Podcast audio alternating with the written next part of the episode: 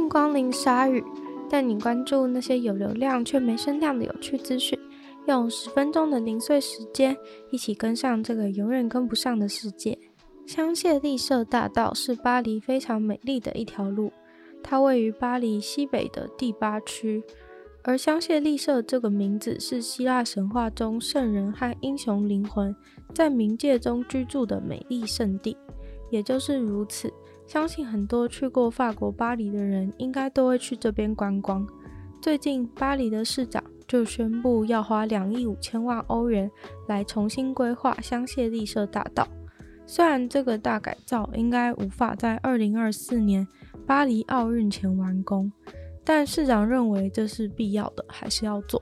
题外话是，二零二零东京奥运都还在延期中，竟然有人已经开始关心二零二四的部分。总之，市长说这次的改造工程会把延伸在巴黎中心一点九公里的香榭丽舍大道变身成为一个美妙绝伦的都市庭园。其实，香榭丽舍大道的委员会已经从二零一八年就在筹划这个改造了。因为这个香榭丽舍大道虽然在印象中是个天堂传说般的地方，但是近三十年来那种辉煌的感觉已经有点不复存在了。委员会形容这个地方已经渐渐的被巴黎人抛弃，而且还被一些重要的事件给玷污，尤其是在抗议游行的时候发生警民冲突等等的。大家都说这是世界上最漂亮的大道，似乎在所有的书里面都是这样描绘的。但是对于那些真的在这边工作的人，好像就不是那么肯定了。香榭丽舍大道有越来越多的观光客，还有鼎鼎有名的企业战争也在这边热闹。虽然看似繁荣，但是对法国人来说却是每况愈下。委员会做了香榭丽舍大道改建的民调，得出最需要改善的项目包含减半车子的使用空间，把柏油路换成人行道和绿化区域。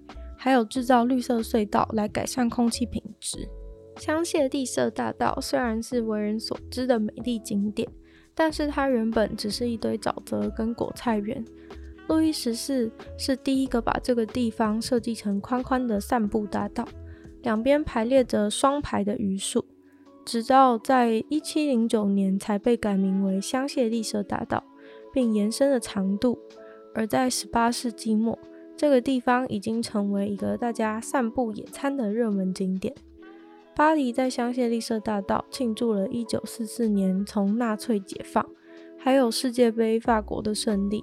不过近期真的就有点没落。今天更广为人知的是那些超级贵的咖啡厅、精品店、名车展示，这边的租金可说是全世界数一数二的贵。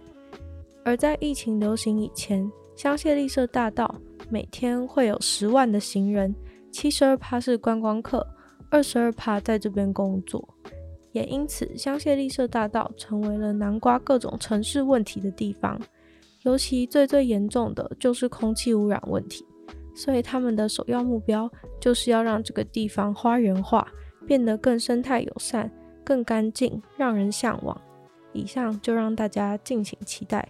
预计大改造会在二零三零年落成。不论是男生或女生，心中应该都有一种睫毛越长越漂亮的印象，但是难免还是会在看到跟骆驼一样长的假睫毛时，吓得退避三舍。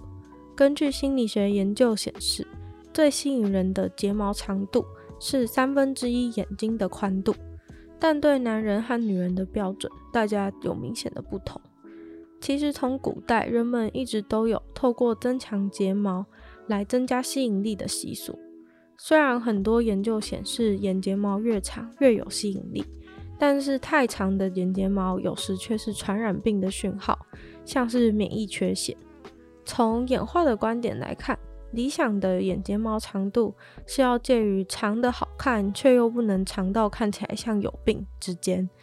这样有讲好像跟没讲差不多，所以这就是这个实验想要得到的结果。研究人员找了一百三十二个大学生来评比一系列脸部照片的吸引力。每个大学生在一堆照片中都会看到十一张照片其实是同一张脸，但是偷偷 P 图改了他们的睫毛和眼睛的比例。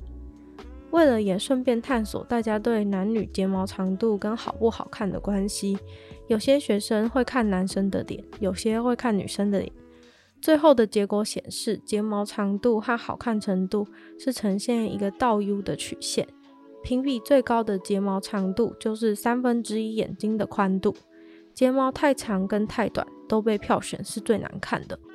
这个研究跟演化观点是相符的，太长或太短大家都不喜欢。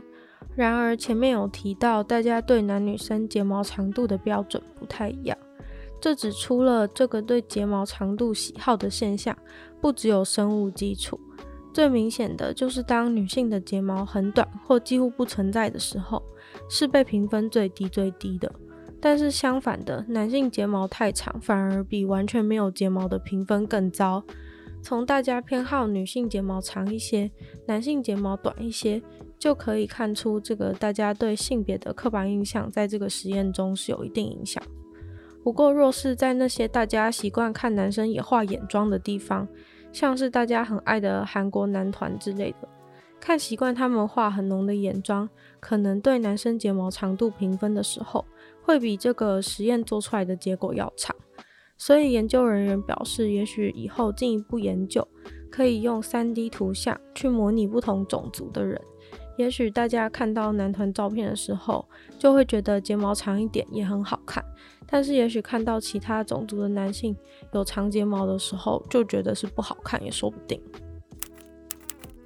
如果很穷很穷的话，要吃什么维生最省钱呢？很多人可能会猜白饭、泡面之类的食物。在 The Great Depression（ 中文翻作经济大恐慌）或是经济大萧条的时代。很多美国人真的饿到没东西吃的时候，他们选择的是爆米花。你没听错，就是爆米花，不是玉米，而是爆米花。现在你可能会想到在游乐园或是电影院买的贵松松爆米花，但是在经济大恐慌的时代，买一包帮你爆好的爆米花却只要五到十分美金，而且又很好吃。这完全是穷人的天堂食物。当时有的农夫一整个冬天就只靠吃爆米花就活下来了。爆米花大概是经济大恐慌所有生意一片惨淡当中唯一升起的大生意。爆米花的厉害不止于此，到了二战时期，更因糖变成管制产品，所以糖果变贵了，所以很多人都转而暴吃爆米花。在二战时期，美国人吃掉了比平常多三倍的爆米花。然而，大家最熟悉的电影院里的爆米花，一开始竟然受到电影院经营者的一致反对，因为觉得吃爆米花看电影会影响大家观赏电影。直到一九八三年，美国中西部某家电影院的老板摆放了第一台爆米花机在电影院大厅，从此一波热潮掀起，赚翻，比电影票好赚很多。也因此，有爆米花的电影院得以把票价降低，因为爆米花太好赚了。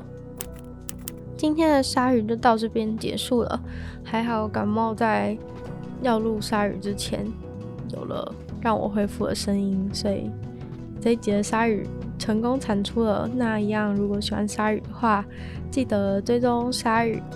那记得可以的话，帮我在 Apple Podcast 留个星星或写下你的心得。那有空的话，也可以搜寻女友的纯粹不理性批判的 Podcast，里面有更多精彩的内容。那现在的话，也有将 YouTube 的影片同步上传到 LBRY 这个去中心化的影音平台，大家有兴趣的话，也可以看看。那今天的鲨鱼就到这边结束了，希望鲨鱼可以在每周的二四六顺利与大家相见。那我们就下次见喽，拜拜。